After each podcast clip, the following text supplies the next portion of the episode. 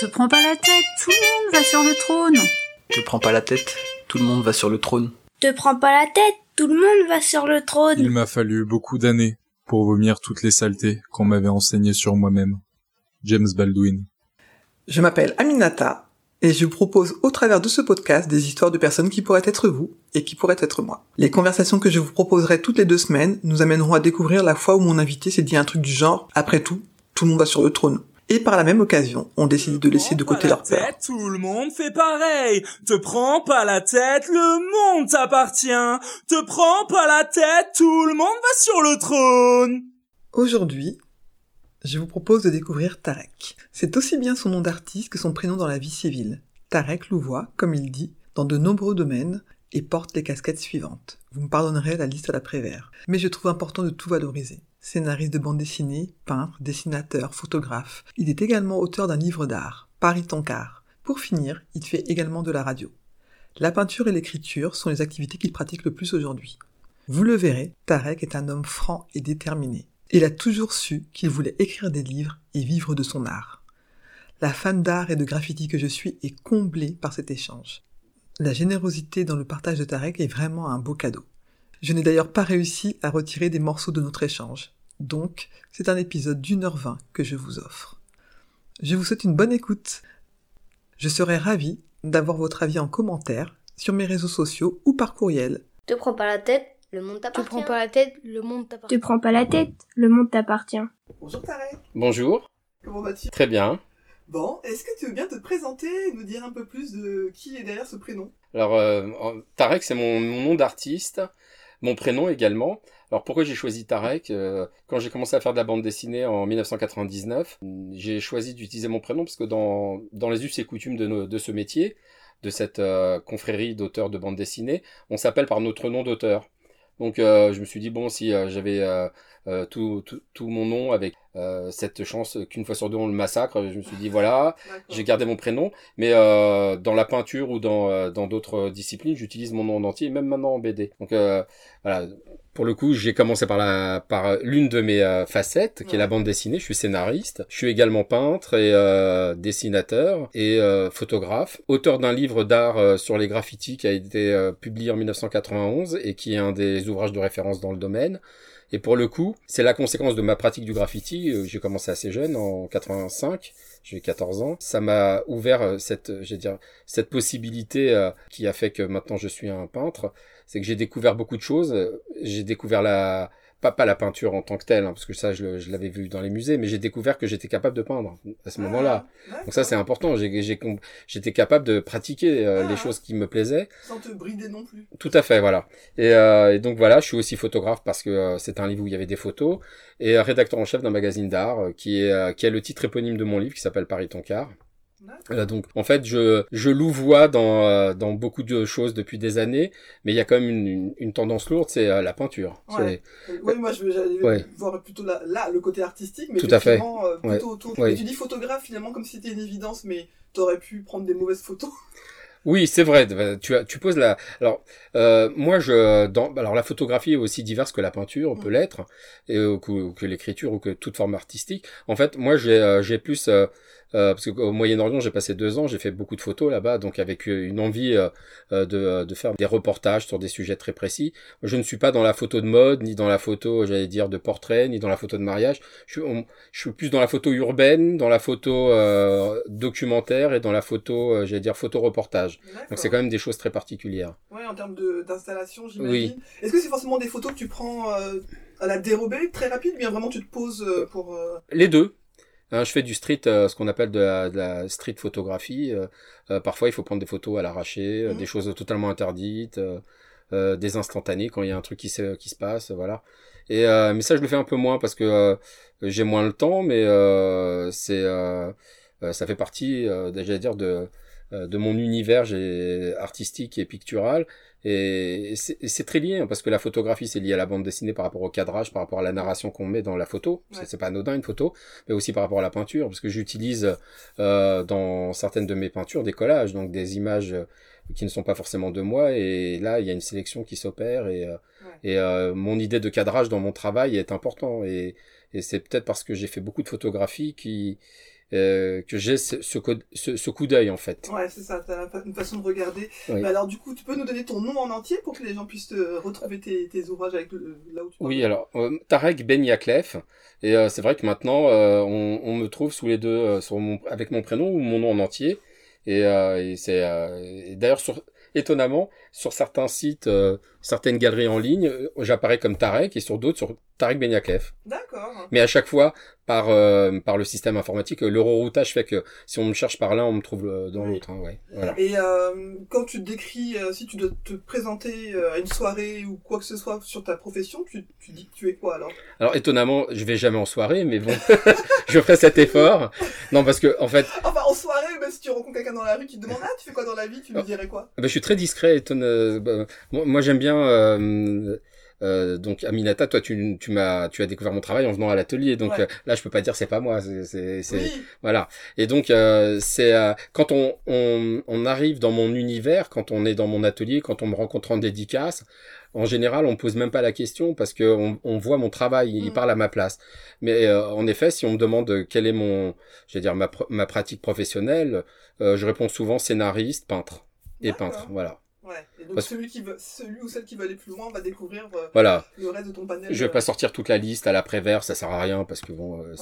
je suis pas là, un- j'allais dire, je suis pas un général coréen euh, où je mets des médailles en chocolat pour dire que j'ai fait ça, ça et ça. Non, mais alors, c'est, j'allais dire les deux, les deux gros, les deux gros moments de dans ma journée de création.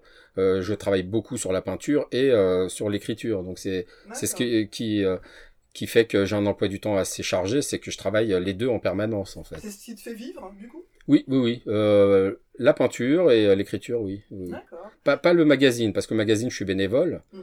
Hein, actuellement, la presse. euh, Et d'ailleurs, depuis le début, on a, avec euh, mes camarades, on est un collectif. hein, on- je, suis, je suis le rédacteur en chef, mais moi, je, je parle au nom de toute l'équipe. Là. hein. On a décidé de créer un espace de liberté pour que les gens puissent euh, découvrir les arts urbains sans qu'il y ait de censure, quelle qu'elle soit.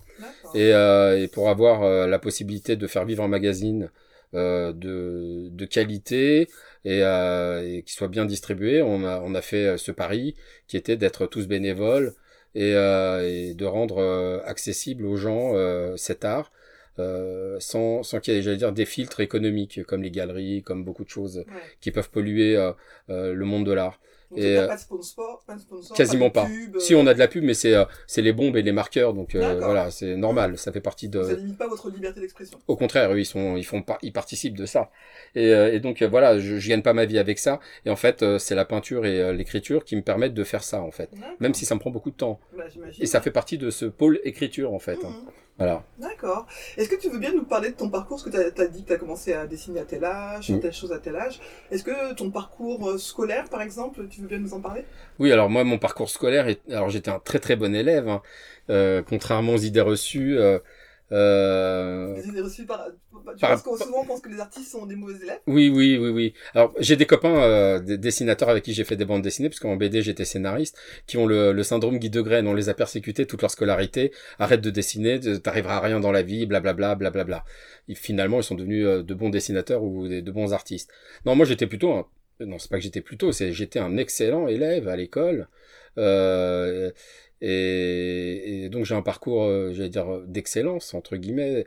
J'ai euh, fait des études d'histoire médiévale, quoi d'histoire à la Sorbonne, à Paris 1, à l'époque où l'université avait un, un, un niveau d'excellence, parce que euh, Euh, euh, j'ai euh, eu mon bac en 89, donc c'était au début des années 90, donc j'étais à Paris 1, à- au Panthéon Sorbonne, j'ai fait des études d'histoire, ensuite euh, euh, pour euh, éviter d'aller à l'armée tout de suite, euh, bah, j'ai fait des équivalences et j'ai fait de l'histoire de l'art en parallèle. D'accord.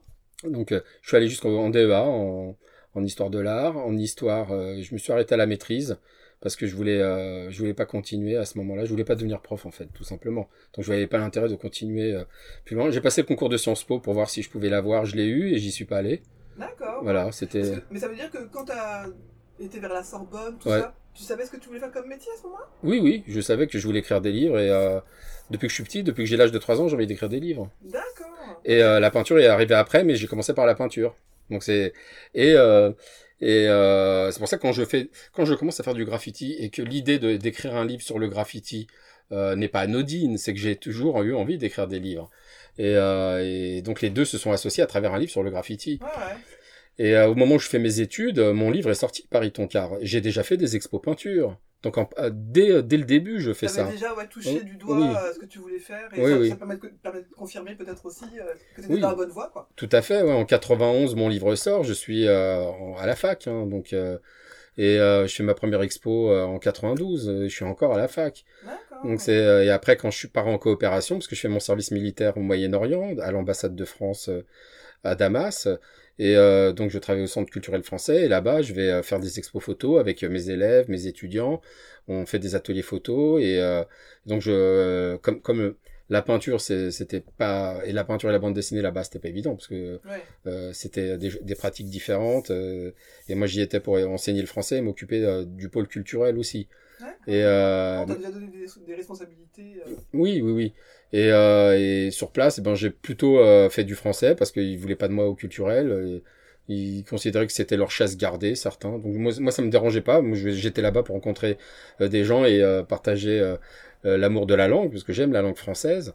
Et euh, mais j'ai quand même imposé un atelier photo avec qui, euh, avec cet atelier, avec euh, mes étudiants qui avaient mon âge, la plupart, on s'est promené partout dans le pays. On louait par exemple un bus, un minibus. On faisait des, expé- des expéditions photos dans des sites archéologiques et, et ça s'est concrétisé par une très très grande expo, une très belle expo qui a tourné après dans d'autres centres culturels euh, arabes de, à Damas et ailleurs.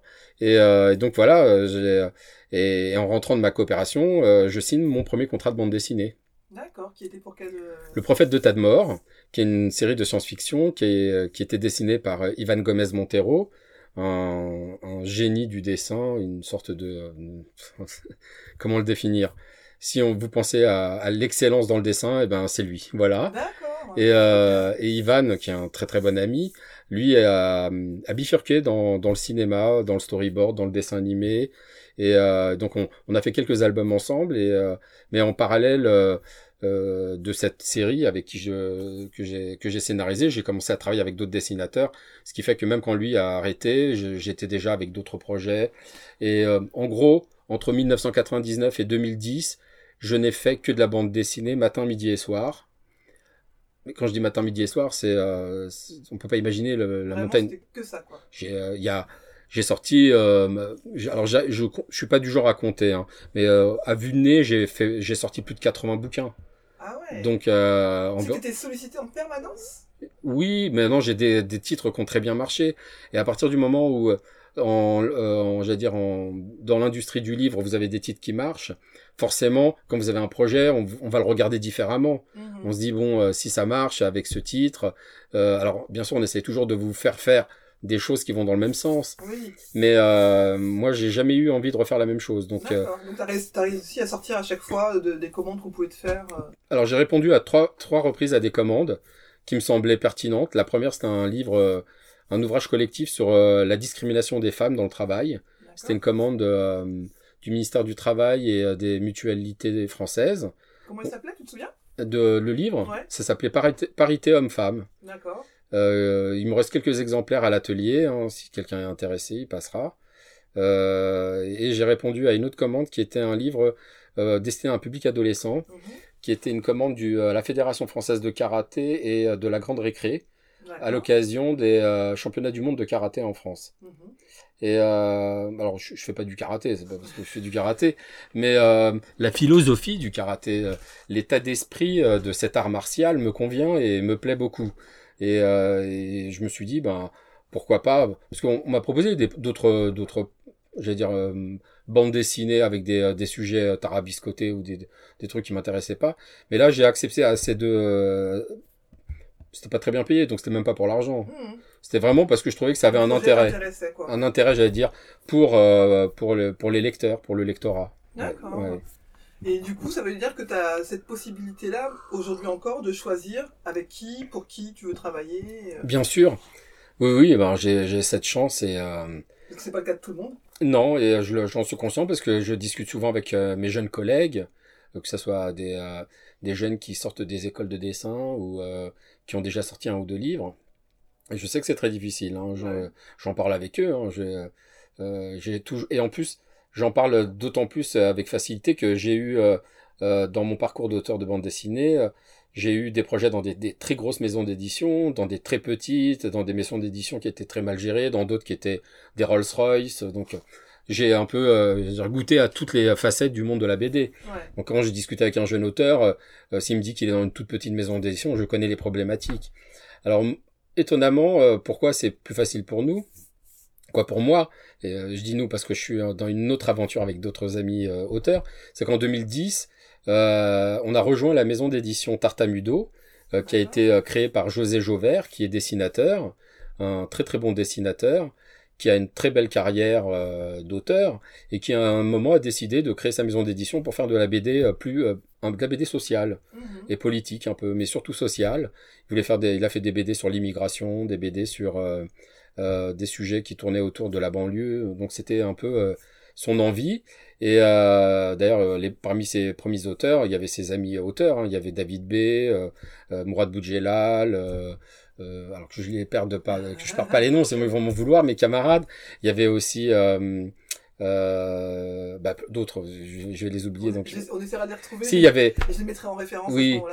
euh, Il y, a, il y en a, oui, on a eu deux, deux de nos camarades d'auteurs qui sont partis, euh, hélas, euh, trop vite cette année, quoi, l'année dernière. Maurice Rapjus, un vieux monsieur, paix à son âme, qui, qui est un rescapé des camps, et, quoi, qui est un rescapé de la rafle du Veldiv, en fait, pas des camps, sa famille est morte en camp, et euh, donc euh, qui, a- qui est devenu un spécialiste des violences policières, en fait. Et, euh, et donc il a recensé toutes les violences policières quasiment de l'après-guerre jusqu'à à sa mort, euh, assez récente. Donc euh, ouais, c'était étonnant d'être dans une maison d'édition avec des gens avec des, des parcours très différents.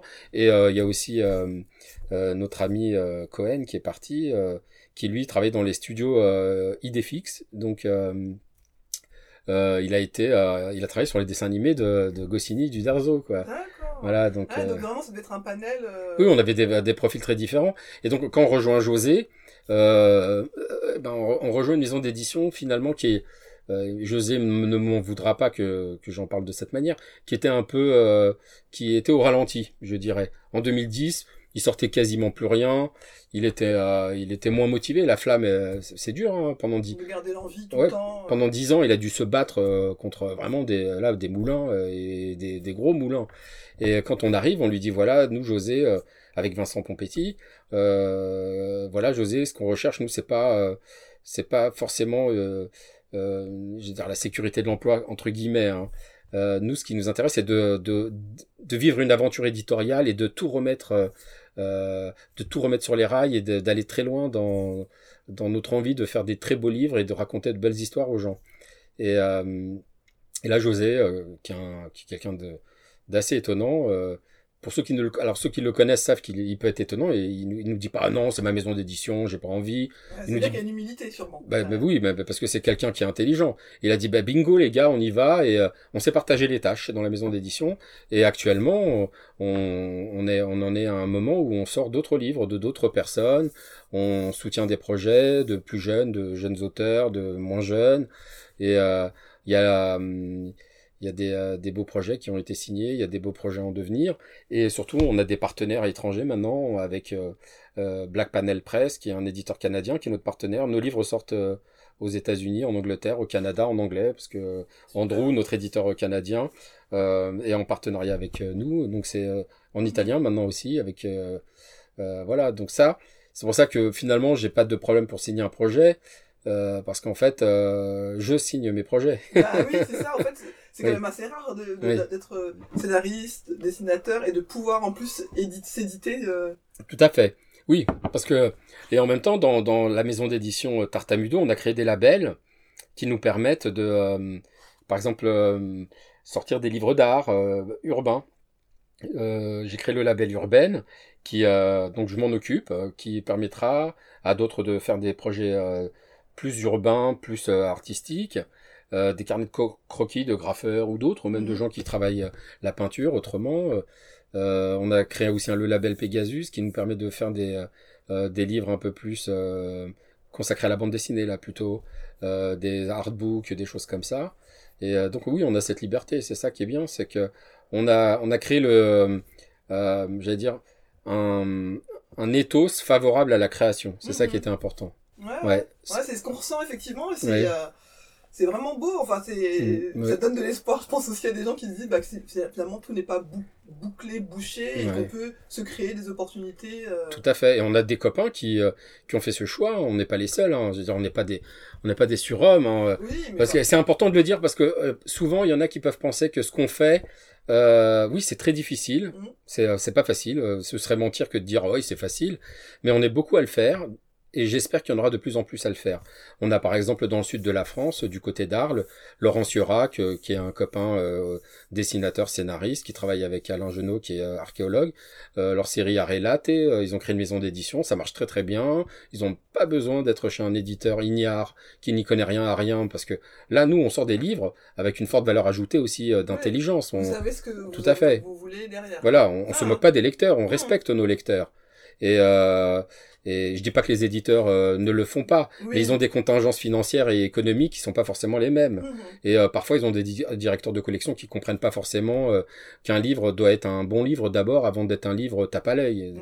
Donc c'est c'est Oui, vous n'avez pas vous, à vous battre en plus oui contre ces choses-là, et c'est-à-dire que Mm. vous avez déjà un, un pré- des prérequis qui sont là, et il n'y a pas besoin de se disputer. De Tout à fait. de ça. Tout à fait. Et on n'est pas là pour expliquer que les grosses maisons d'édition font des livres euh, insipides et qui sont pas bons. C'est pas vrai. On a beaucoup d'amis auteurs euh, dans toutes ces maisons d'édition. On sait qu'ils font des bons livres. euh, Mhm.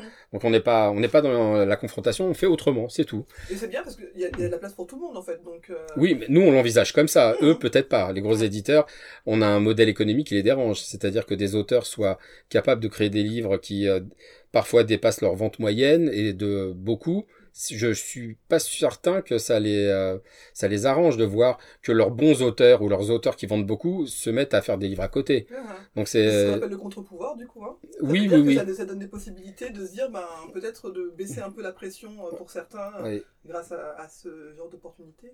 C'est ça la réalité. Ben, en fait, le vrai contre-pouvoir, c'est pas d'attendre euh, quelqu'un qui vient vous sauver euh, ça. de je ne sais où, ou des gens qui vous racontent ce que vous avez envie d'entendre, comme on, en, on en voit en politique. Hein, c'est, euh, c'est vraiment de, de créer de l'intelligence par cercle concentrique et de, et de créer euh, des modèles viables et des modèles euh, sérieux. C'est ça qui est Mhm. important. Il faut montrer que c'est pour ça que je le dis, euh, on, on est, euh, on a, on a tout fait pour que ça soit euh, vraiment carré. Il n'y a pas de, on est, on est conscient de, de tout, de tout ce qui est autour. hein. Quand on sort un livre, il y a un imprimeur, il y a, il y a vraiment, Oui, il y a toutes les, les différentes strates de métiers sont Oui, respectées. tout à Mais ça veut fait. dire que c'est quand même une force collective. Ça, tout seul, Ah non, on peut pas. ça, ça fonctionne pas. Non, non, il faut, il faut être au minimum 2, 3, 4. euh. Franchement, il faut, euh, il faut être très très motivé. C'est dur. Ouais. Donc euh, si on est à 25, Oui, je- j'en- j'en- j'entends Ouais. pas une idylle dans ce que tu racontes, hein. on n'entend pas le, la magie, la petite baguette, quoi que ce soit, non, mais non. une envie commune d'aller dans un sens, euh, comme tu disais, moi j'aime bien ce- cette idée de respect. euh, Mhm. Moi j'aime bien effectivement quand je lis quelque chose, de me dire ah on s'est pas foutu, foutu de moi parce que ça, ça, coûte- ça a un coût en plus. Hein, Ouais, les BD, les livres aujourd'hui ça coûte très cher et du coup de quand on met un prix dans un, un bel objet euh, qu'est un livre, ben de se sentir respecté c'est important. Carrément, oui, oui. Ben, tu as raison. En fait, euh, nous, on est d'abord des lecteurs. Mhm. en tant qu'auteur et on se dit euh, euh, voilà on sort quand on, on fait l'adaptation de la guerre des Gaules en bande dessinée quelle a été la, la, la meilleure des récompenses? Outre le fait que c'est un livre qui s'est bien vendu qui a par exemple aux États-Unis c'est la sixième plus forte vente de livres consacrés à Jules César euh, voilà mais on- euh, quand, les gens se rendent pas compte quand je le dis mais euh, tout le monde rêverait d'apparaître dans le top 10 des meilleures ventes de livres euh, Bah, sur un sujet en France alors quand on est aux États-Unis c'est c'est énorme. Moi, je suis tombé dessus par hasard. C'est le site de CNN qui fait des classements comme l'Express le fait pour le livre. Et quand j'ai vu ça, j'ai dit, j'ai eu du mal à. Mais T'étais assis, sinon. Oui, c'est quand même bizarre. Ça fait bizarre. Voilà. Et donc ça, c'est une reconnaissance. Je me dis, euh, voilà, il y a un truc qui s'est passé. Euh, pareil, quand il y a un documentaire.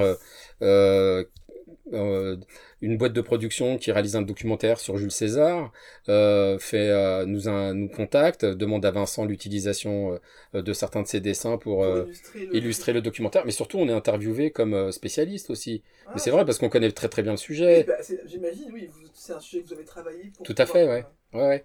Et euh, dans le documentaire qui dure 52 minutes, qui passe à la RTBF, euh, ben on- on n'apparaît pas 5 secondes à en faire valoir. On apparaît euh, même sur des questionnements très complexes. Hein. Et, euh, et c'est vrai que là, euh, d'ailleurs c'était assez marrant parce qu'il y avait deux des personnes qui interviennent dans le documentaire, je les ai eu comme prof quand j'étais étudiant. Ah, excellent. Ouais. et euh, euh, donc euh, oui, c'est assez marrant d'ailleurs. Et, euh, et bon, elle a- ils ont, ils se rappellent pas de moi parce qu'ils ils voient tellement C'est d'étudiants. plus simple dans, dans, ton Dans l'autre sens. Oui, C'est mais, je me rappelle d'une des deux personnes et, parce que on avait eu un échange assez inte- intellectuellement assez intéressant en plein cours et euh, voilà. Sinon, euh, le fait d'être exposé dans de- des grands musées archéologiques, d'avoir des, des retours de professeurs, d'archéologues, de voilà. que dire de plus? Ça, c'est euh, ça fait plaisir. Là, on se dit, on a on a touché le public. Ouais. Mais certains me diraient oui, mais là, vous nous citez que des institutions et des trucs un peu grandiloquents. Mais non, il y a aussi des quand un môme de troisième me dit euh, voilà j'ai lu votre livre, ça me donne envie d'aller plus loin et tout ça. Ben ça c'est génial aussi. Donc ça t'invient dans des, dans des écoles? Oui, oui, oui, oui, oui, on a fait des, euh, des, des conférences et des, des ateliers avec euh, euh, des jeunes euh, des écoles. Alors c'est très particulier aussi avec des enfants qui sont en classe de latin, Mhm. mais euh, mais en salon BD on voit bien qu'il y a des, des plus jeunes qui viennent nous acheter, qui nous demandent des dédicaces.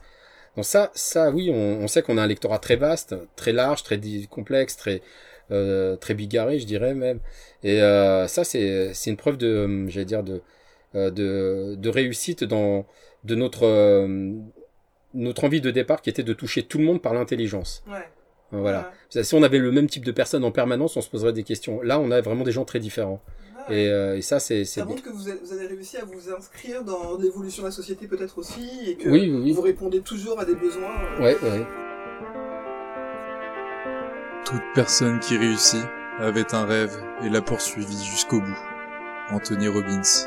Te prends pas la tête, tout le monde fait Te prends pas la tête, tout le monde fait pareil. Te prends pas la tête. Tout le monde fait pareil. Te prends pas la tête, tout le monde fait pareil.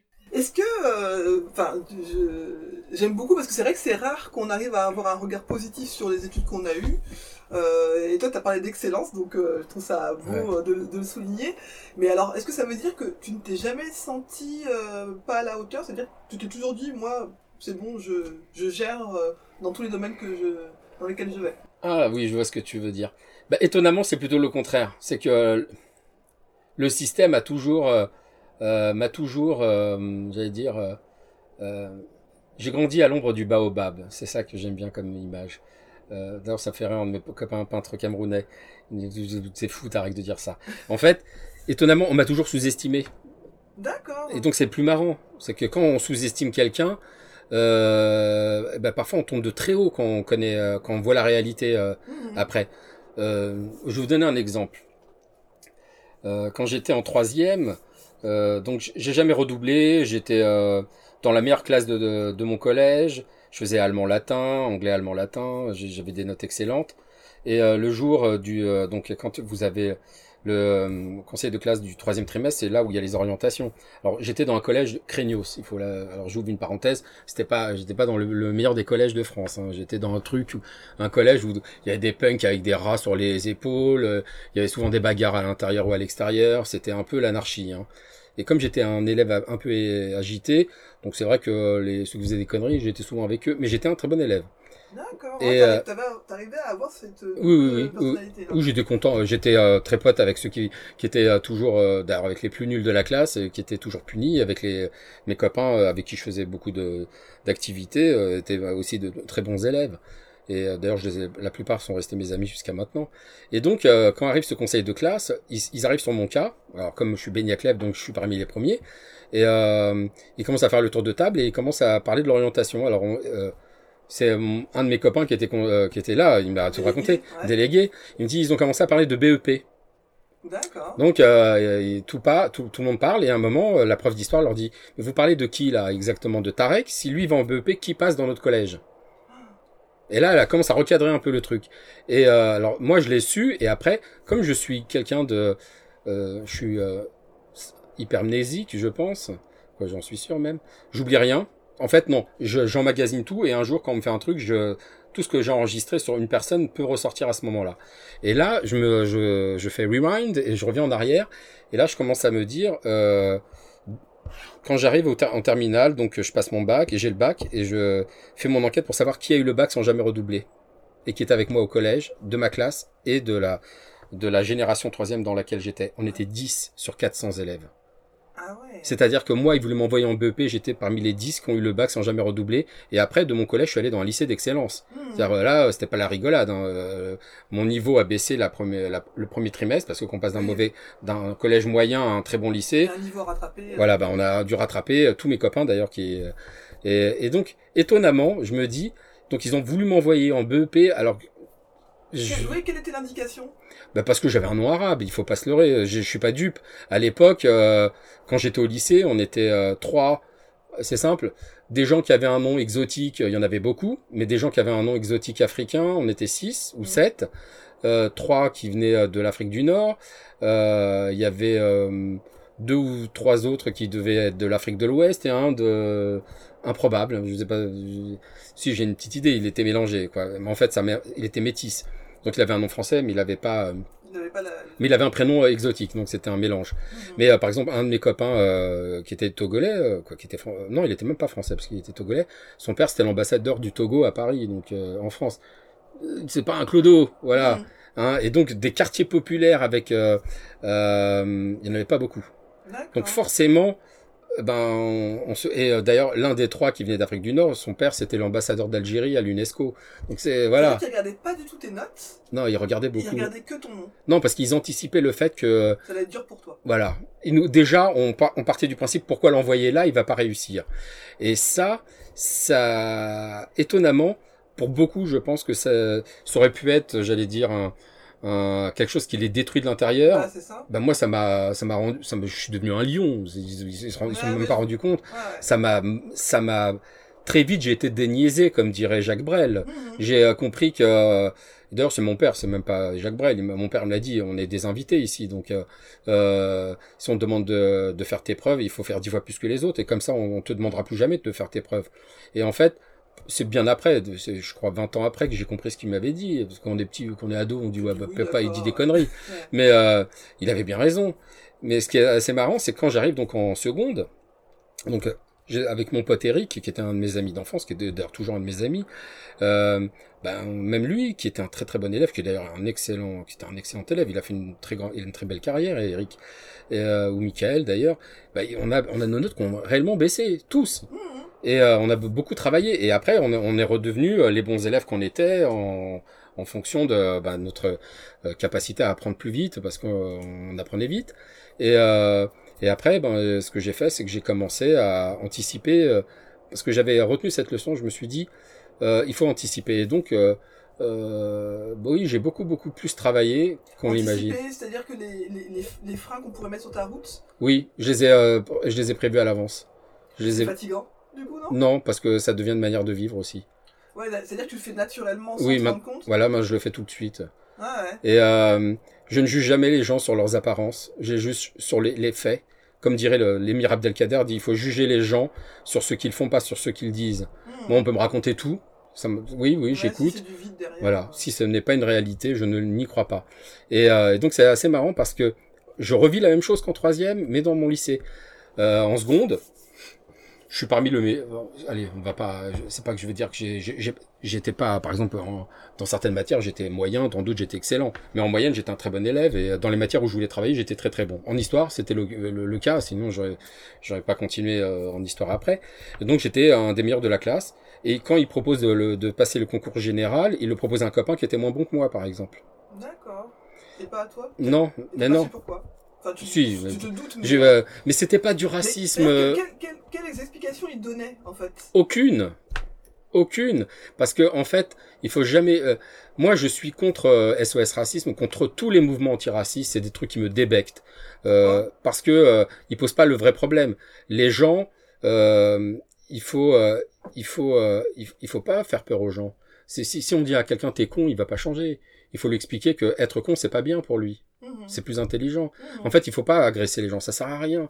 Il faut pas dire euh, euh, dire que tous les électeurs du Front National sont des cons, c'est c'est idiot. Mhm. Parce que euh, euh, sans s'en rendre- on le sait pas, mais peut-être qu'autour de nous, on a des gens qu'on aime bien et ils l'ont ils l'ont fait, ils ont peut-être voté une fois, et ils l'ont regretté après.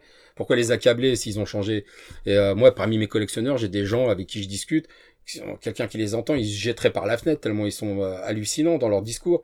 Mais moi, quand je parle avec eux, j'essaie de, aussi de, de, de comprendre d'où ça vient, d'introduire de, euh, bah, de l'empathie chez eux. De voilà, c'est on, on change pas les gens, les violentants, ça n'existe pas ça. Ah bah non, ça c'est clairement. Oui, oui, Et- je suis d'accord avec toi. Et donc quand- à cette époque-là, je l'ai compris. Ça sert à rien de- d'aller voir la prof, oh, t'es raciste ou euh, t'as fait ça, parce que c'est pas vrai. Ça se trouve, elle, elle le fait euh, presque peut-être pour m'aider. Mais peut-être de lui dire quand même que ce que ça te fait à toi, c'est quand même intéressant ça, non? Non, je m'en fous. Moi, je suis pas, Non, t'as pas besoin de ça. je suis pas fleur bleue. Moi, je m'en foutais. Ça me passait au-dessus de la tête. Ah ouais, bah t'avais Ouais. une sacrée. Enfin, Ouais.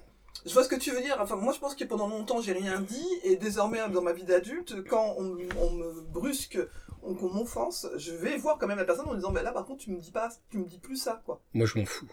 D'accord. Et t'arrives à passer. euh, Ouais, ouais, ouais. Parce que tu disais que t'étais hypermnésique, mais ça veut dire que t'es pas rancunier par contre. Ah non, je suis pas rancunier, ça sert à rien. C'est la rancune, c'est euh, c'est euh, un sentiment euh, des, c'est le sentiment des faibles. C'est euh, c'est comme le c'est comme l'égoïsme, c'est comme la le être revanchard, rancunier, égoïste.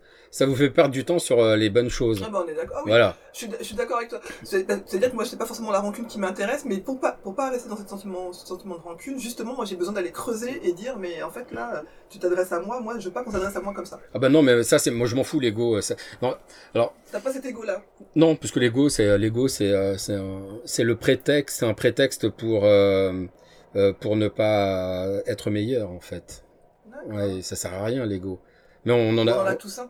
Oui, mais on doit le combattre en permanence. C'est le vrai combat, l'ego. Et donc oui, alors étonnamment, tout ça, alors les gens pourraient dire pourquoi il raconte sa vie, mais tout ça est important parce que ça va être euh, le socle de ma formation intellectuelle et, euh, j'allais dire, euh, de mon imaginaire, parce que l'imaginaire est, est là, il est à ce moment-là. Et, euh, et donc euh, on propose pas d'y aller, donc je m'en fous. Il proposait à un copain, donc euh, tant mieux pour lui. Mhm. En plus j'étais content. Ils, ils n'ont pas proposé non plus au dernier de la classe, hein, je dirais.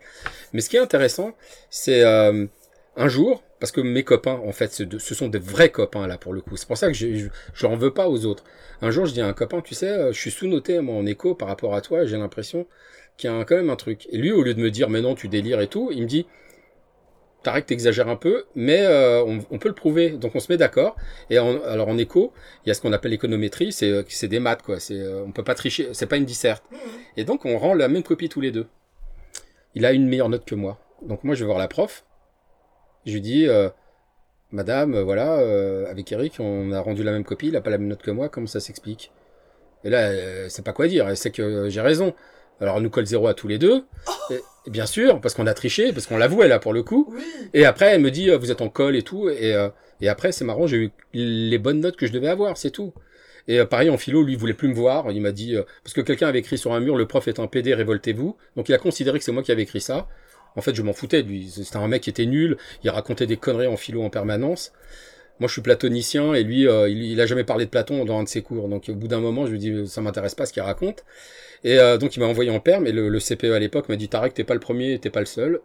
Il m'a dit, c'est pas plus mal pour toi. T'apprendras mieux en étant euh, en étant en perm que d'être dans sa classe. Mais il m'a accusé nommément. Il m'a dit que c'était moi, alors que c'était pas moi. Et personne dans ma classe. Euh, et il y en a, il y en a, à mon avis, certains qui, il y avait des faux culs dans ma classe, qui ont dû se dire oui, Tarek il l'a fait, blabla, parce qu'à l'époque je taguais, hein, je faisais déjà du graffiti. Ils ont dû se dire c'est lui, mais euh, mes copains qui me connaissaient, ils savaient que j'avais autre chose à faire que d'aller écrire ça. Ouais.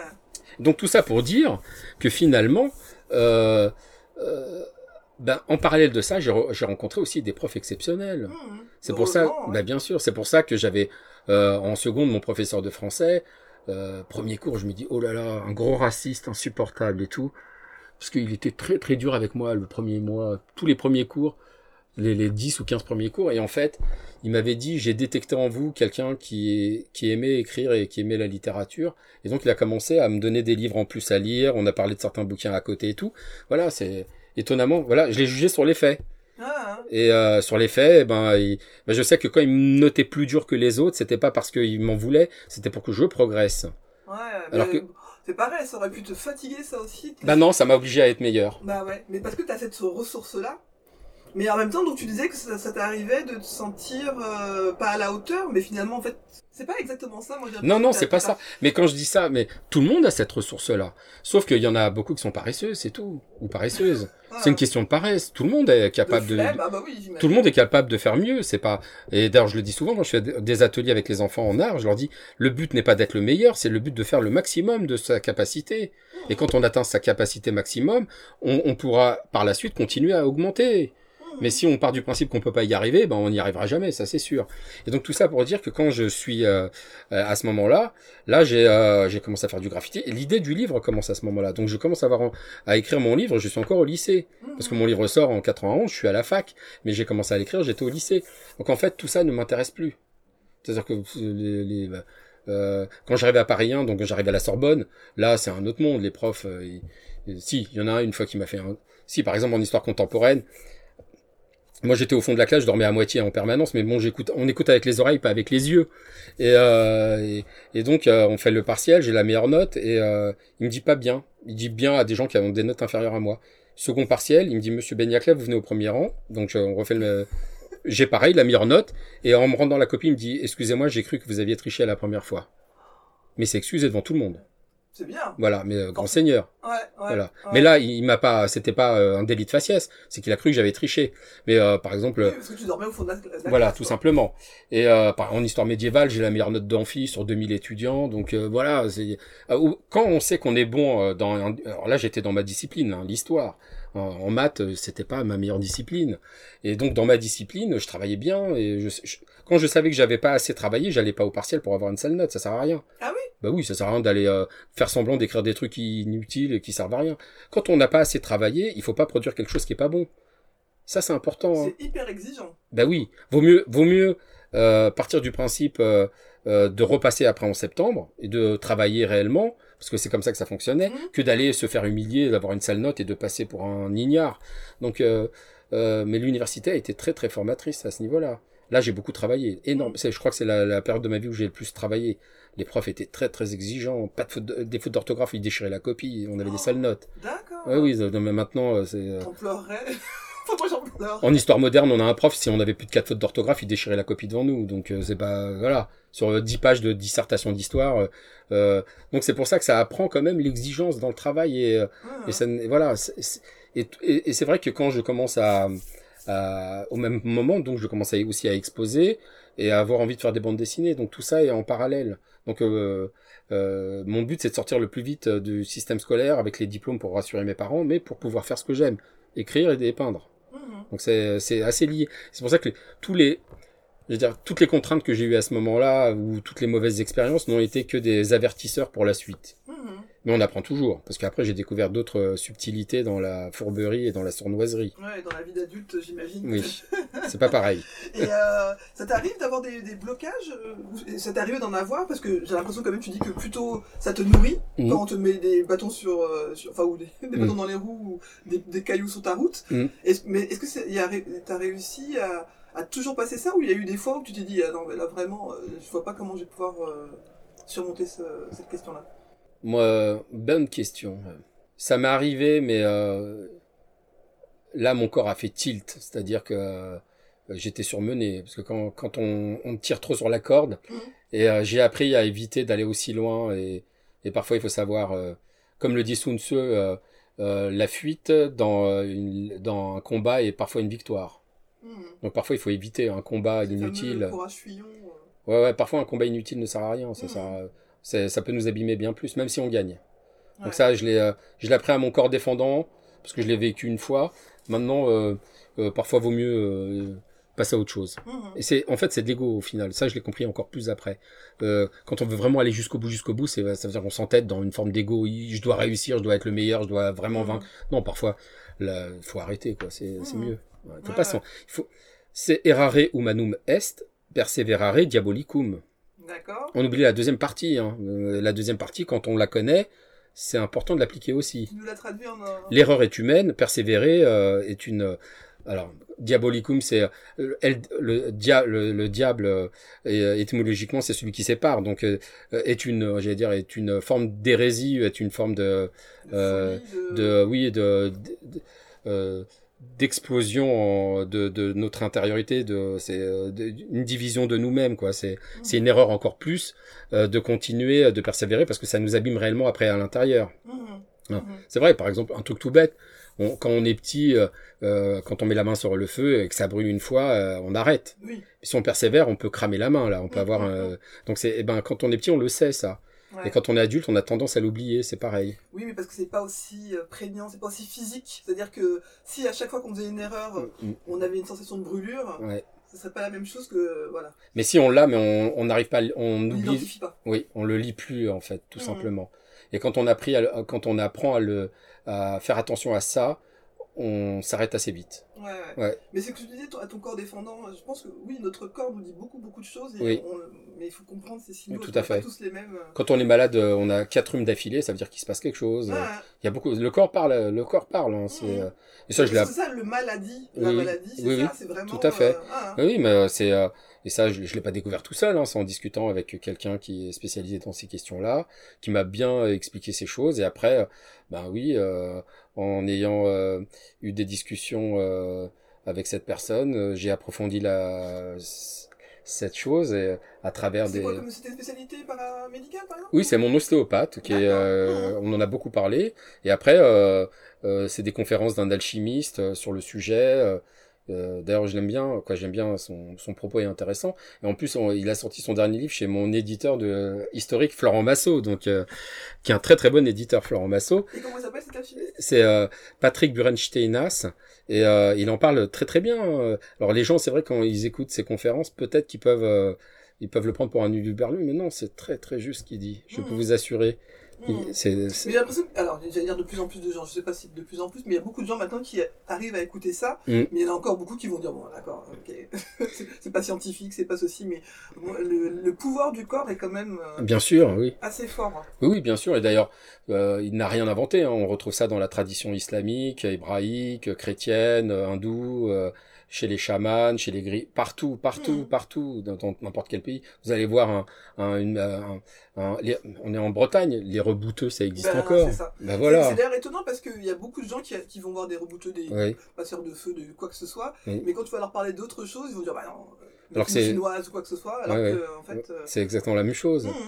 Donc c'est et donc ça c'est vrai que quand on ça et ça ça m'a ça m'a ça m'a beaucoup appris euh, donc dans mon travail d'a- d'artiste euh, et d'écriture toutes ces expériences finalement parce que quand quand on est amené à devoir euh, travailler dix fois plus à compenser à interpréter euh, des choses qui sont non dites et qui doivent arriver Ouais. et ben oui ben ça crée euh, Ça te crée peut-être une ouverture aussi. oui, ouais. on, on développe beaucoup plus euh, l'imaginaire, mais on développe aussi beaucoup plus les cap- la capacité d'abstraction et d'anticipation. Mais est-ce que ça veut dire que ça te rend exigeant par rapport aux autres, ça? C'est-à-dire que. Non, non, non, je suis pas en compétition par rapport aux autres, c'est avec moi-même. Mais sans parler de compétition, mais est-ce que Mm. ça veut dire que tu attends que chaque personne qui travaille avec toi soit aussi euh, à aller chercher, à aller plus loin, Ouais. pas rester dans la médiocrité C'est mon, c'est à mon avis, c'est c'est à la fois euh, mon drame et euh, ouais, je pense, ouais, je suis très dur. à- comme je suis très dur avec moi-même, j'ai du mal à ne pas l'être avec. euh, avec les autres. mais je suis tolérant, j'ai appris à le devenir de plus en plus. D'accord. C'est-à-dire que tu vas pas dire les choses aux gens pour, les faire pleurer non plus. euh. Ah non, non, non, jamais, je vais jamais humilier. Je, je ferai la chose à leur place. D'accord. Ouais, ouais, ouais. Parfois, je- j'attends pas qu'on. En fait, je pars du principe que euh, je ne demanderai pas quelque chose à quelqu'un. À contre... S'il a pas envie de le faire, je vais pas le saouler, je vais le faire. D'accord. Dans le ma- En lui disant? Pas forcément, mais euh, je le ferai pour éviter qu'on que ça parte en vrille après. Pour éviter de gérer l'ingérable, vaut mieux euh, perdre du temps parfois. D'accord. Et, euh, et après travailler avec des personnes sérieuses aussi. Hein. Donc c'est-à-dire ouais, que après cette personne-là, tu travailles plus avec elle. En effet, ouais, oui, il faut, faut pas non plus s'entêter. Persévérer, euh, persévérare, euh, diabolicum. Ouais, ouais. Nous sommes ce que nous pensons. Tout ce que nous sommes est le résultat de nos pensées. Bouddha. Te prends pas la tête, tout le monde va sur le Te prends pas la tête, tout le monde. Te va sur prends le pas trône. la tête, tout le monde va sur le trône. Est-ce que euh, t'es euh, à l'aise avec le concept de fierté, de réussite? C'est-à-dire que moi, dans, ma, dans la vie, ce que je me dis, c'est que les réussites, elles peuvent être toutes petites ou très grandes. Ça peut être... euh, euh, mon invité de, la- de cette semaine, par exemple, disait que lui, il était très fier de monter un meuble Ikea. Alors qu'il est, euh, il est écrivain, donc ça n'a rien à voir avec son métier euh, de base. Est-ce que toi, il y a des choses où tu te dis, je suis hyper fier de moi? Ou, ou tout simplement fier, sans parler de, sans, sans être hyper fier. Non, non, non, je suis. euh, Alors, on va, on va, on va, on va repartir sur les fondamentaux. En, en France, on confond euh, l'orgueil et la fierté. Bah oui. Voilà. Mhm. Donc là, je parlais comme un Méditerranéen que je suis aussi. Euh, oui, il y a beaucoup de choses dont je suis très fier. Je suis d'abord très fier d'avoir euh, fait euh, de belles études. Ça, c'est, Mhm. je trouve que c'est très très bien. C'était une manière de remercier euh, euh, mes parents, euh, remercier aussi la France, parce que j'ai eu la chance d'être dans un système scolaire gratuit et qui me permettait d'avoir des, euh, accès à des filières de- de- d'excellence. Mhm. Parce que l'équivalent de la Sorbonne à l'époque où j'étais, c'était Oxford et Cambridge et c'est payant. Ouais. Ou Harvard, c'est payant. Donc euh, voilà, donc ça, il faut pas l'oublier. Euh, c'est pour ça que quand je fais deux ans de service militaire, je trouve ça normal. Moi, ça m'a pas choqué. hein. Mais bien sûr, oui, oui. D'ailleurs, je trouve que c'est une connerie d'avoir arrêté le service militaire.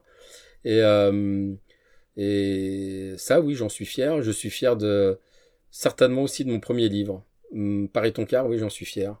Parce que c'est euh, assez jouissif quand même. Quand on a 19 ans, on sort un bouquin Ouais, d'art. C'est même, même au-delà de la fierté. Je m'en suis rendu compte que 30 ans après de ce que j'avais fait.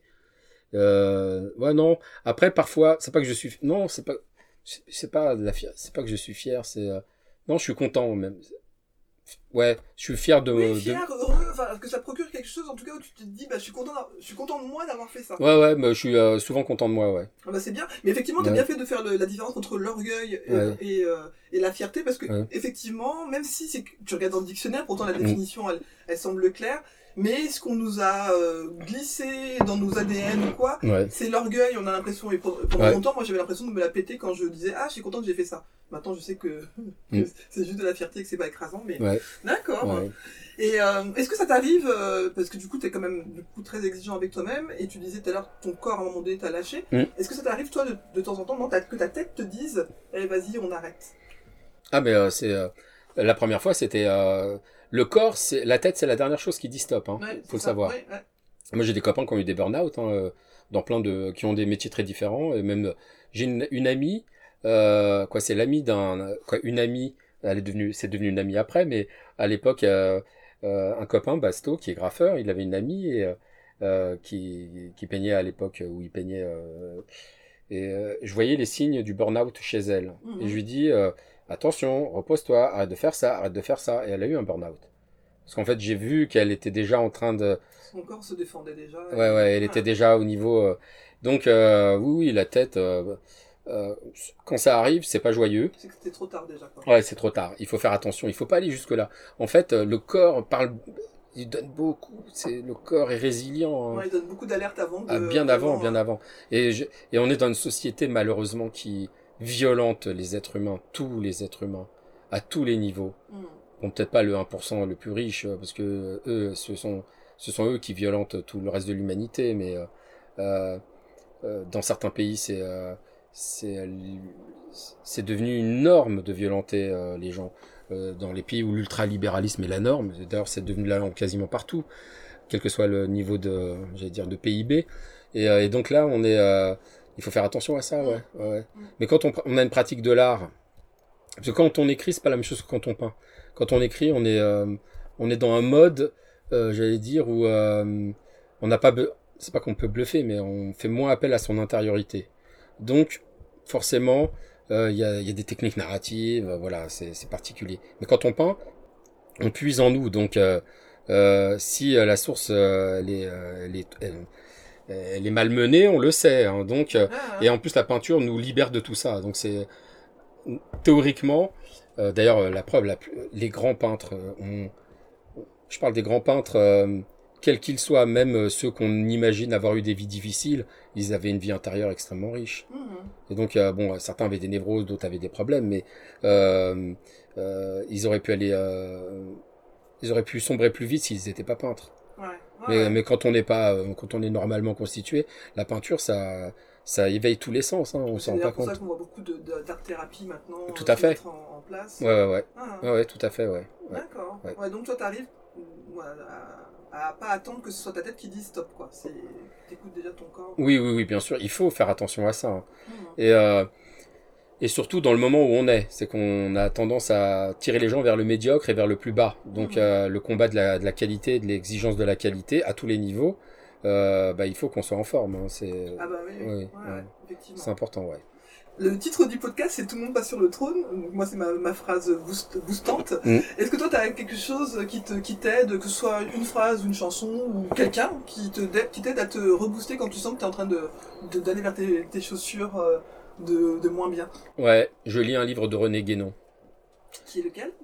Euh, vous- tu connais? Non. Non. Ouf, voilà. Ben, j'irai voir du Ouais, coup. ouais. c'est- un, un métaphysicien français. Euh, bah, quel est le livre que je lis euh, bah, en même temps, je les ai tous lus et je les ai tous lus euh, plusieurs fois. Euh, bon, le livre que je lis régulièrement, c'est La crise du monde moderne.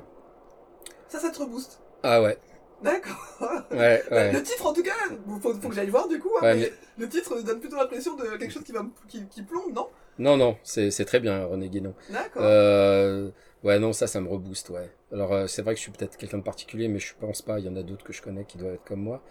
Ça, ça, sinon, euh, ouais, ouais, euh, il y a la Grande Triade aussi, euh, et euh, qui me, que j'ai relu souvent. Euh, Qu'est-ce qui me rebooste aussi euh, Peindre, tout simplement. Ouais. Ouais, ouais, je crois. Dessiner, ouais, quand je suis... Dessiner souvent. En fait, euh, par exemple, là, pour le premier confinement, j'ai dessiné quasiment tous les jours pendant 10 heures, donc... euh, D'accord. En permanence comme ça. Ouais, ouais. Pas besoin de trouver de l'énergie pour ça. Non, non d'ailleurs, le tas qui est là-bas, là, c'est le, le tas, Confinement. voilà. Confinement 1, il est là, les, les deux, les deux Ah, tas. ah ouais, d'accord. Voilà. Plus dans la boîte, hein, c'est les petits formats. Ok, mais je prendrai la photo d'état euh, Voilà. confinement. Donc ça, ça j'ai pas encore scanné, ça, ça correspond au tas confinement. Donc j'ai passé mon temps à peindre, quoi, non, à dessiner. euh. et, euh, et oui, oui, oui, dessiner ou lire euh, des livres de René Guénon, ou, ou même, euh, oui, parce qu'en fait, euh, euh, ce qui est, ouais, ça, ça ou euh, des livres d'Ibn Arabi, qui est un, un, un mystique, euh, quoi, non, il n'est pas mystique, c'est un, un grand maître euh, soufi euh, musulman. Euh, J'aime bien aussi voir des, des documentaires de peintres, la vie des peintres. J'aime bien ça. Quel des- peintre en particulier t'aimes bien Moi j'adore Picasso. C'est Picasso, c'est c'est le grand maître Picasso. Picasso, ouais, ouais, Picasso. C'est quelqu'un qui a tout fait. Après, j'aime bien euh, Malevich, Kandinsky. Kandinsky, j'adore Miro. euh, j'adore Léonard de Vinci. En fait, une fois, quelqu'un m'a dit, euh, j'avais une interview très, très vraiment euh, ciblée sur la peinture. Il m'a dit, mais vous, avez- vous aimez beaucoup de peintres, on le retrouve pas dans votre travail. Je dis, on n'est pas forcément obligé euh, de peindre ou- ce que l'on aime. Oui, c'est ça. Et euh, moi, je les aime parce qu'ils m'apportent quelque chose euh, qui me permet d'être ce que je suis. Donc, par exemple, j'adore Vermeer, je veux pas faire des toiles comme Vermeer. Dire, qui peut faire des toiles comme Vermeer? Il y en a pas tellement. Euh, C'est intéressant d'amener autre chose que ce qui a déjà été fait. et Vermeer a peint à son époque. Il a peint avec, euh, j'allais dire, euh, il faut vivre dans son temps. Ça, c'est important. Pourquoi je vous parlais, pourquoi je te parle? Donc, pourquoi je parle de Guénon ou d'autres métaphysiciens ou de, de, de, de mystiques? C'est parce que euh, qu'est-ce qui revient souvent C'est combattre l'ego et vivre dans son temps. C'est important de vivre dans son temps. Ou euh, bah, j'aime bien Burenstein, c'est pareil. Euh, euh, tu me disais de lire un livre, ou sinon je regarde des conférences de cet alchimiste. Mhm. C'est, euh, c'est, il parle avec le langage des oiseaux parfois, c'est vachement beau, c'est intéressant. Donc vivre dans son temps, et donc c'est intéressant aussi de, de produire des œuvres de l'esprit de son temps. Mhm. Je vais pas faire des toiles comme Goya. D'ailleurs, ça me viendrait même pas à l'esprit. Ah, hein. Mais Picasso, quand il a commencé, quand il était tout jeune, très jeune, c'est un génie de la peinture. Il a peint comme euh, ses grands maîtres là. Les premières toiles de Picasso, on dirait euh, Velázquez ou Goya. hein. Mhm. Et, euh, très vite, il a dit je sais faire ça. Pourquoi je vais continuer euh, J'ai pas besoin de faire de euh, le singe savant. Je, je vais peindre ce que je sais faire, mais ce qui est en moi. Mhm. Et euh, oui, euh, en fait, voilà, je m'ennuie pas. En fait, pour répondre à ta question très euh, très synthétiquement, je dirais que le trône, mon trône abstrait, c'est euh, certains livres, certaines certaines euh, sonorités, euh, certaines musiques, le dessin. En fait, c'est beaucoup de choses très différentes Mhm. selon les euh, les moments. T'as plein de portes en fait euh, auxquelles tu peux t- Tout à fait. ou Oui, oui. tu peux ouvrir euh, sans, sans, Oui. sans être balle du coup. Ouais, tout à fait, ouais, parce que euh, c'est euh, ou euh, ou la, la forêt, marcher dans la forêt, c'est Mhm. J'adore la forêt, c'est un lieu euh, où caresser mon chat, c'est bien ça. Être proche de son animal, quand il a besoin de nous, on est là. Quand il, voilà, c'est. Mhm. En fait, a... ou alors tout simplement ne rien faire, dormir, dormir, c'est bien. ça? Ouais. Ah oui, oui, la sieste, c'est un, C'est bien là, dormir. Il faut dormir. C'est important de Moi, dormir. Il faut dormir. C'est, on a tendance à l'oublier, mais euh, il faut dormir. C'est important. Ouais, notre corps a besoin de se reposer. Quand on est fatigué, oui. euh, aussi. Par exemple, il y a des moments, je me réveille, je me dis, ah, aujourd'hui, j'ai, c'est pas que j'ai la flemme dans le sens où on l'entend. Je, je, je suis fatigué pour peindre. Parce que la peinture exige quand même une, une forme d'énergie euh, assez importante. Donc, euh, ça sert à rien de faire semblant. On, je peins pas, je vais, je vais rien faire, je vais dormir. Pour être en forme après. Et... Comme tu disais, pour les Non. partiels, c'est-à-dire que tu repousses. euh, Tout à fait. Il faut savoir. pour, euh, être meilleur après. oui, oui, oui, c'est important. Faut pas forcer les choses parce que euh, après on va le refaire. Donc, euh, Ouais, peindre, je sais pas moi, par exemple me dire, tiens, je dois peindre une, une- j'ai une toile en tête, je vais la faire alors que je suis fatigué, elle va être pourrie, donc je vais être obligé de la refaire. Qu'est-ce que j'ai fait? J'ai perdu mon temps. Ah ouais. Et peut-être que je vais, je vais même perdre la bonne idée que j'avais au départ. Mhm. Donc c'est euh, parce que la première intention est souvent la bonne intention. Ouais, ouais. Mais euh, c'est de la façon de la réaliser Tout à avec fait. l'énergie que l'on a. euh. Donc il faut avoir la bonne énergie au bon moment avec la bonne intention. Et ça, Roosevelt le dit autrement. il dit qu'il faut agir à son, avec les moyens qu'on a au moment où on est et avec les personnes avec qui on doit le faire. Donc il faut pas s'inventer des trucs. En fait, il faut être très, à la fois. les gens ont tendance à, à oublier, mais les grandes traditions, toutes les grandes traditions, hein, sont. euh, quand je dis tradition, c'est pas euh, les euh, les espèces d'énervés de la vie euh, bigots euh, qui pleurnichent euh, dans des lieux. Voilà. avant. Les grandes traditions, c'est par exemple les chamans, les les grandes les les, les grands maîtres dans les grandes religions monothéistes, les, les prophètes, les, les sages, les grands philosophes, tous ceux qui ont apporté un message d'amour et, et de paix, bah, ils étaient très pragmatiques. Mhm. On est dans, on- faut pas dire des conneries. Euh, Quelqu'un qui vit au 21e siècle, il peut pas apprendre des, euh, euh, des, des manières de, j'allais dire, d'agir du euh, 18e siècle dans la société dans laquelle on est. C'est pas la même chose. On a la planète qui est en train de s'effondrer autour de nous. Euh, on va, il faut rêver. Il- voilà, il faut avoir les bonnes réponses au bon moment. Et c'est ça qui est dur, c'est qu'en art, on le sait. Mhm. Nos politiques, je suis pas sûr qu'ils s'en rendent compte. Ou alors, c'est même plus, plus grave que ça. Ils le savent, mais eux sont capables d'aller jusqu'au bout de leur logique parce que leur ego est tellement euh, surdimensionné Ouais, qui- que c'est après eux ils qui en oublient quoi. même la conséquence que ils sont euh, euh, dans, ils se mettent en danger en mettant en danger tout le monde aussi. Mhm, mhm. Alors que quand on, euh, quand la peinture, c'est comme ça que d'ailleurs qu'on reconnaît les, les, les- les bons peintres. C'est comme ça, du, du moins les gens ne le savent pas trop, mais euh, la peinture est un révélateur de l'âme, tout comme le dessin d'ailleurs. Et euh, à travers un dessin, on peut savoir qui on est. D'ailleurs, l'art thérapie, euh, elle n'est pas utilisée euh, pour euh, pas que pour soigner, aussi pour Mhm. découvrir les problèmes intérieurs. Et, et donc, quand on peint, on, on voit des choses aussi différemment. Le, le monde, on le perçoit avec quand même, pas un léger décalage, mais avec une acuité différente. Mhm. Et, euh, et il, est, il est important, euh, c'est vrai, il est important d'imaginer si on avait un monde dirigé par des gens qui, qui sont artistes. Euh, on aurait peut-être un monde moins violent. Hein. Mhm. Ouais, très. Ouais, ouais, sûrement. Euh, Ouais. En tout cas, avec une variété euh, de personnes plus large que ce qu'on a aujourd'hui et qui fait qu'on a toujours le même type de pensée. et- Tout à fait. Mhm. Parce que la compétition, euh, les notes, les classements, tout ça, c'est c'est des, dire, c'est des, ar- des artefacts du capitalisme. On- pourquoi? Parce que il faut donner l'impression euh, de l'excellence à travers des choses qui n'ont rien à voir avec l'excellence. Mhm. T'es, euh, champion de France de football, on s'en fout, ça apporte quoi dans la vie? Euh, on dit, euh, Les gens qui t'expliquent. Une fois, j'ai travaillé avec quelqu'un ici, et il me dit euh, Oui, alors pour la soirée d'inauguration, on va inviter une star. Et là, je lui dis Pourquoi C'est quoi une star dans notre domaine, dans le domaine de l'art?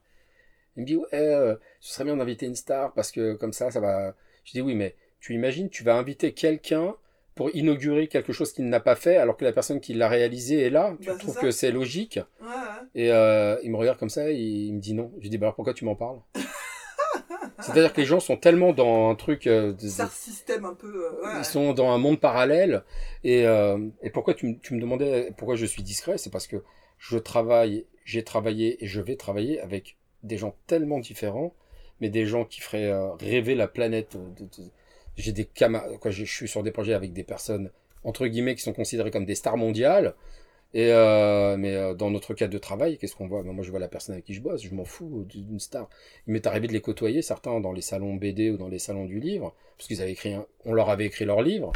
c'est pas des gens forcément intéressants. Il y a de tout. Hein. Il y a des gens. euh, j'ai rencontré des gens qui étaient extrêmement intéressants, d'autres euh, pas du tout, d'autres qui étaient cons. euh. C'est le, le, mot star, c'est rien. J'ai rencontré des. euh, une fois, je discutais avec un, un éboueur. euh, euh, j'ai bien plus rigolé. Quand j'étais petit, on, on a, on, il y en a un qui, à Malakoff, là où j'habitais, il était, il était pas con du tout. Il avait une, certaine philosophie de la vie qui m'a toujours amusé. Et on allait le voir, on discutait avec lui. C'était plus marrant que de discuter avec certains des profs qu'on avait.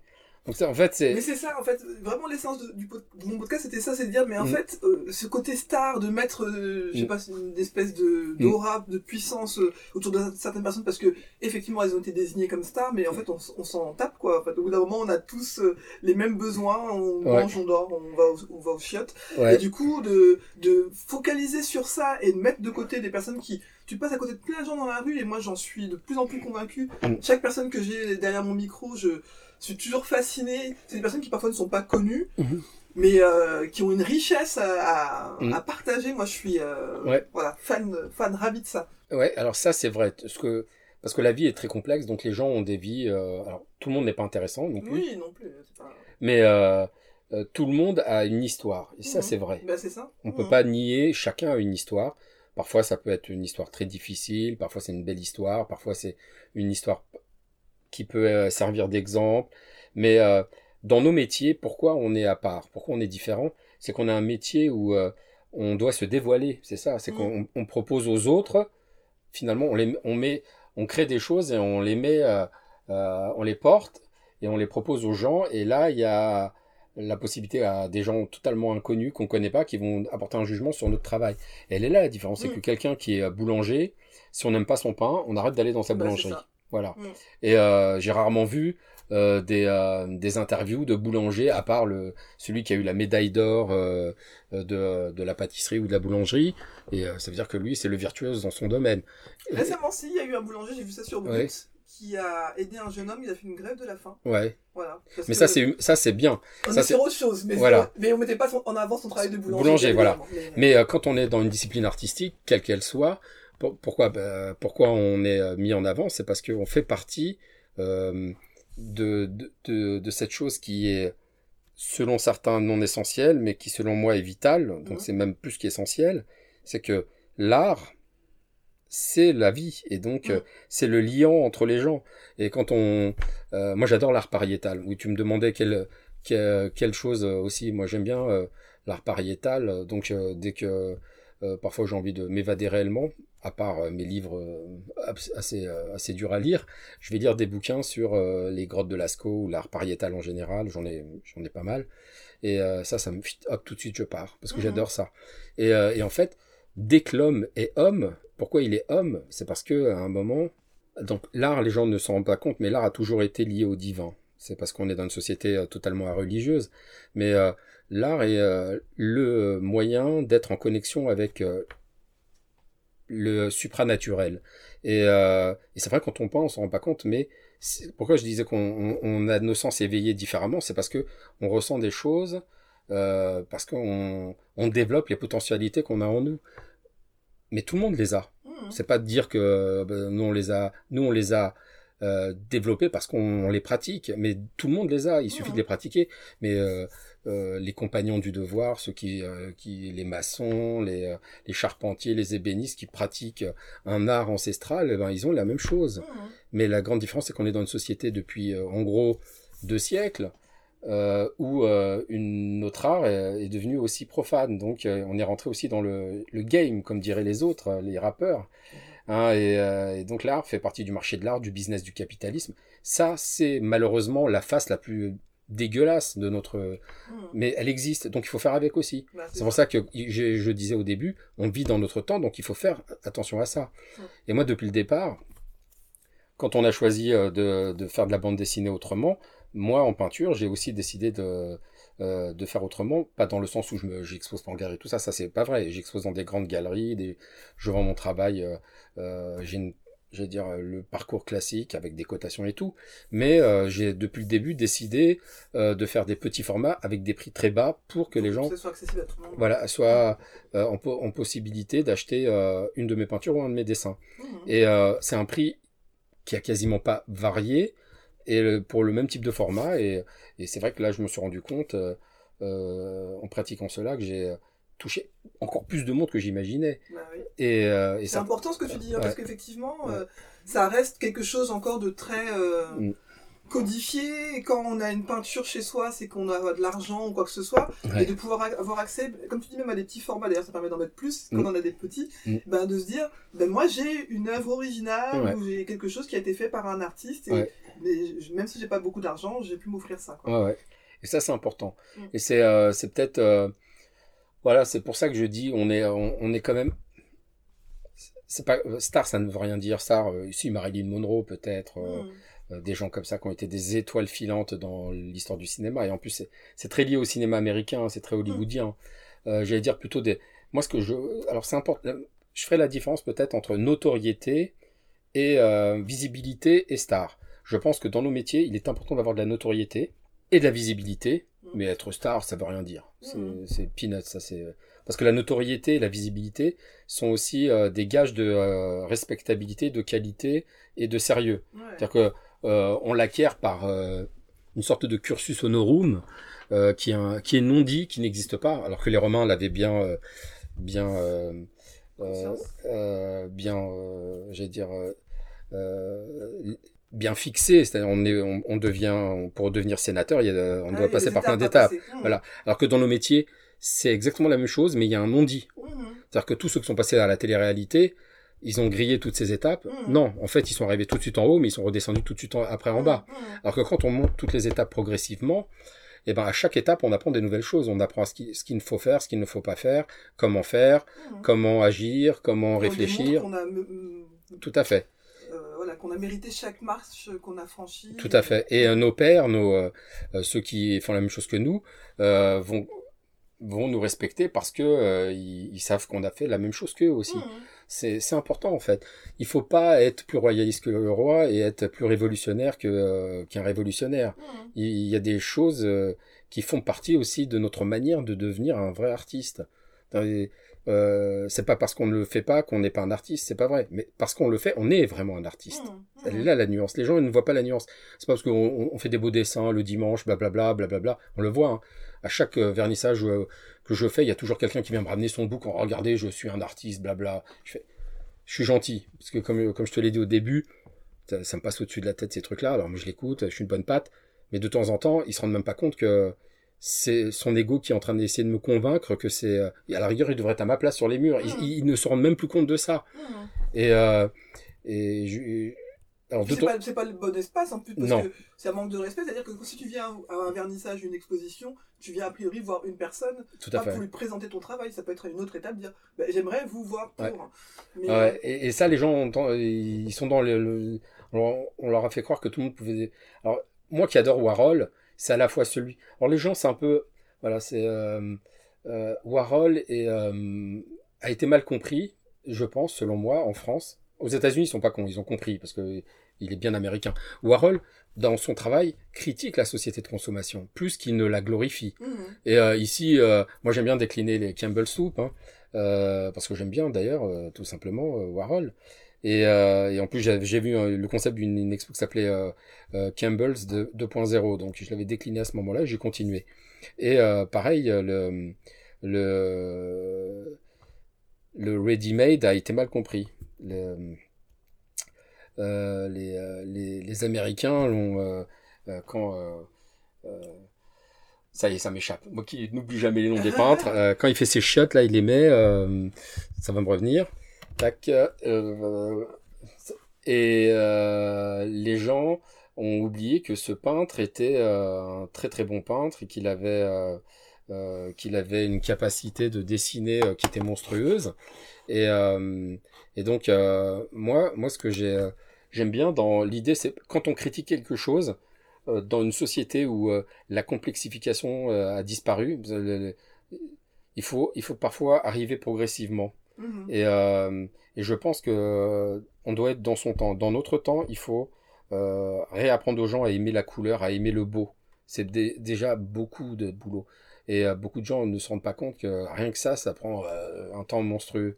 Et, donc les, États-Unis, eux, ils ont utilisé, j'allais dire, des concepts totalement novateurs et qui critiquaient la, société de consommation ou, le n'importe quoi dans la peinture, et ils l'ont transformé en valeur marchande. Ah oui, C'est bah, pour ça qu'on se retrouve avec, des, des cochonneries euh, comme, euh, euh, comme Jeff Koons.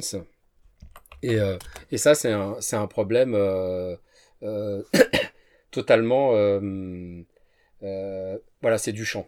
Marcel Marcel Duchamp. Duchamp. Et donc, voilà, euh, là, on a les, les- le bidet euh, Coléchiotte euh, de Marcel Duchamp. Et en fait, Marcel Duchamp, quand on regarde son travail, c'est un vrai peintre, c'est énorme. Mhm. Et, euh, et qu'est-ce qu'on en a? On en est arrivé à, à avoir, par exemple, à la criée qui est derrière, euh, des, des tas de cochonneries au milieu disent que c'est de l'art. Mais c'est pas de l'art. Et donc, c'est c'est pour ça que je te disais, on est dans un moment où, si on fait pas le parcours que j'ai indiqué, on, bon, on peut s'amuser à exposer des cochonneries n'importe où et dire qu'on est artiste. C'est pas parce qu'on a fait les beaux-arts qu'on est artiste, c'est pas vrai. Les beaux-arts, c'est un moyen d'être sur la ligne de départ de ce parcours. Mhm. C'est un ligne plus, j'allais dire, les beaux-arts ou une école de dessin, quelle qu'elle soit d'ailleurs, ça vous permet d'arriver sur la ligne de départ, directement. Mhm. Quand vous n'avez pas fait une école d'art, pour arriver à cette ligne de départ, eh ben, vous utilisez d'autres chemins. Mais euh, le travail ne fait que commencer. Mhm. C'est parce qu'on a fait les beaux-arts qu'on est artiste. Mais c'est pas parce qu'on expose qu'on est artiste. C'est parce qu'on a un parcours qui fait que on a répondu à certaines problématiques dans notre travail, dans notre recherche, dans notre manière de d'appréhender euh, le monde, dans notre manière de nous inscrire dans l'histoire de l'art.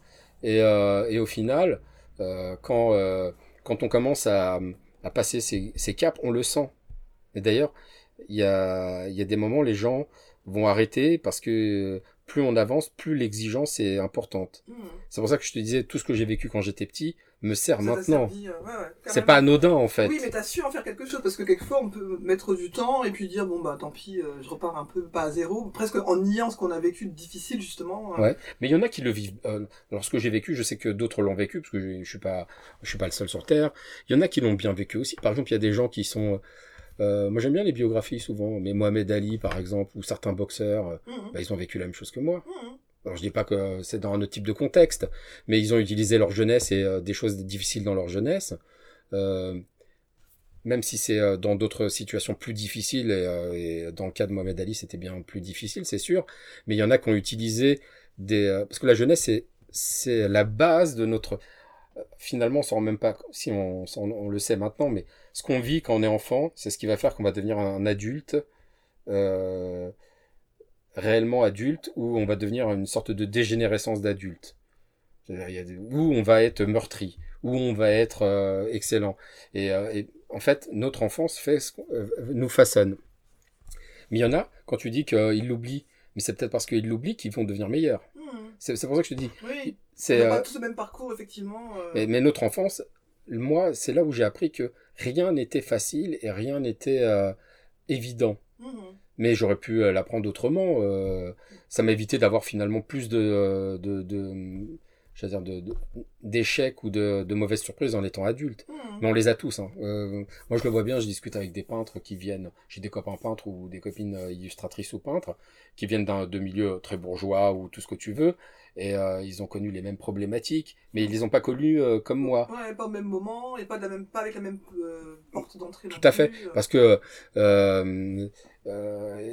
c'est, ça fait partie de notre parcours. Mhm. Alors c'est vrai que la réponse va être différente qu'on l'a connue avant, mais tout le monde dans l'art, on- à un moment, il faut imaginer, tu te réveilles le matin, tu dois quand même, t'imagines la, c'est pour ça que moi je suis respectueux du travail de tous mes camarades en BD ou même en peinture. euh, non, quand même c'est différent là, parce que la BD c'est un travail plus ingrat. Mais tu dois te réveiller le matin, te, tu dois te dire voilà aujourd'hui je dois travailler, je suis même pas sûr euh, que mon travail sera vu, sera. Mhm. C'est dur. Mhm. Hein, les gens ont compris ce que c'était le confinement pour de vrai. hein. Mhm. On a un travail de confiné. D'ailleurs, je me rappelle sur Facebook, on a rigolé. Non, on n'a pas rigolé du confinement, mais on a des copains qui ont fait des petits, euh, des petits dessins assez marrants. Euh, un auteur de bande dessinée, euh, confiné, blablabla, voilà. On était, on est, on est, on travaille à la maison, on est confiné. Oui. Ouais. Et donc, on a un travail très très solitaire, mais en même temps où on s'expose au regard de tous en permanence. C'est un aller-retour entre les deux. Ouais, ouais. Donc c'est, euh, C'est un des, des métiers d'ailleurs où euh, les Mm. gens, même sans être pro, vont se- s'improviser euh, Ouais. critique ou je ne sais quoi. Voilà. que- Tout le monde veut. Moi, j'ai jamais vu autant de personnes à, à essayer de m'expliquer comment faire. Mm. Mais moi, je, je, je passe pas mon temps à expliquer aux gens comment faire leur métier. Je m'en fous, ça Mm. m'intéresse pas. Mm. Chacun sait faire son métier, sinon il le ferait pas. Mais moi, euh, le nombre de personnes, alors de moins en moins, parce que dans le parcours, comme je te le disais, à un moment, tu commences à passer des barrières, Ouais. et quand tu es dans certains, dans, dire dans certaines strates, ceux que tu vas retrouver, c'est plutôt les, les connards, Mm. ceux qui vont te faire chier, ceux qui sont insupportables, ceux qui sont jaloux et aigris, Mm. mais euh, et qui, eux, quand ils veulent t'expliquer les choses, c'est parce qu'ils sont vraiment euh, im- imbuvables. Mm. Mais ils le sont avec tout le monde, mais avec toi, euh, ils vont avoir l'impression, euh, j'en ai vu quelques-uns, et d'ailleurs, il faut les dégager très vite, ceux-là. Mais avant, c'est monsieur et madame tout le monde qui essaye de t'expliquer, mais par gentillesse presque. hein. Pour te rendre service. Tout quoi. à fait. Mais ça, c'est marrant. Alors après, en même temps, moi, ce qui m'a ce qui m'a aidé un peu, c'est euh, après ma première expo à New York, qui a été confirmée par une deuxième expo, par une troisième, avec des ventes et tout. Après, à partir du moment où on expose et on vend dans d'autres pays, déjà, quelqu'un qui vient te faire la morale ou t'expliquer comment faire, tu lui réponds même pas, c'est une perte de temps. Ouais, tu Et sais à- que t'as- t'as pas besoin de lui prouver quoi que ce soit. Non, et- fait tes preuves. euh, Et surtout, après, quand il voit que ton CV est quand même assez euh, fourni, euh, Il lui-même normalement. Ouais, il se calme. Ça, ça calme. En fait, c'est un de mes copains dessinateurs qui m'avait dit une fois, Tarek, quand on était au début en BD, parce que quand tu commences la BD, forcément, tes premières BD, c'est pas des chefs-d'œuvre, euh, tu fais des erreurs, parce que t'as la narration euh, séquentielle, c'est quelque chose de difficile à maîtriser euh, au départ. Mais quand tu la maîtrises bien, après, c'est vraiment, ça devient un, un langage euh, assez euh, souple à pratiquer pour raconter des histoires. Et bien sûr, on se fait un peu critiquer plus durement pour nos premiers albums. Et on le prend un peu mal, parce que tu, tu passes Bah, un an pour faire un livre, et tu te fais assassiner dans un article, ça passe moins bien. Et après, c'est vrai qu'il avait pas tort, hein, ce, sa- ce camarade, le fameux Ivan en question, avec qui j'ai commencé à bien, il me dit, oh, c'est pas grave, notre travail, il parle à notre place, tu verras, blablabla. C'est vrai, après, Mm. t'es, euh, quand ton travail parle à ta place, euh, c'est vrai que t'es pas euh, obligé de séduire tout le monde, mais euh, bon, tout le monde ne sait pas faire ce que tu fais, donc au bout d'un moment, euh, t'as des gens qui vont pas aimer, ils aiment pas. Oui, Ils ont- ils ont leur raison. De toute façon, ouais.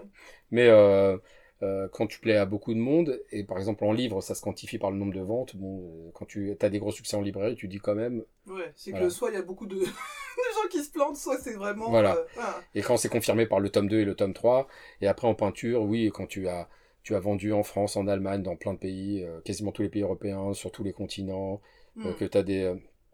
t'as plus... Là, j'allais dire, tu ne recherches pas cette... euh, Cette aspect-là. reconnaissance, Ouais, euh, elle, elle existe de fait par... euh, Mm. par cette chose-là. Et euh, ouais, c'est vrai que quand tu disais oui, on découvre des choses, mais c'est parce que beaucoup de gens apprennent après à se protéger en laissant le travail parler à leur place. Mm. C'est pour ça que quand Mhm. tu me disais comment je me présente, en règle générale, je, il m'est arrivé d'être plein de fois dans des vernissages ou des endroits où peut-être une ou deux personnes me connaissent, je leur fais un petit signe comme ça, mais euh, moi je suis venu voir les œuvres sur les murs, je suis pas venu vendre quoi que ce soit, Mm. je suis allé, si à la rigueur après je vais voir la galerie, c'est bien longtemps après où je, Mm. et je reste discret. Et même une fois, j'ai interviewé quelqu'un pour le magazine, je l'avais rencontré dans un vernissage, je l'ai interviewé deux mois après, et, et je lui dis, ah, on s'est vu à cet endroit, il me dit, ah bon, mais tu m'as parlé ou pas? Je lui dis, non, non, mais euh, ça m'intéresse. En fait, chaque chose a sa place. Mm. Et, euh, Il y a un moment pour tout. oui, oui, bien Mm. sûr, il faut être. euh, notre travail parle à notre place. Ça, c'est c'est vraiment un, mantra. Ton travail parle à ta place. Ok, Ouais. bah écoute, on va se terminer sur ce mantra. Tout à fait. Merci Tarek, vraiment, c'est, euh, je suis ravi d'avoir pris ce temps avec toi. C'est hyper riche. Je pense qu'on pourrait continuer à parler des heures et des heures, mais Mm.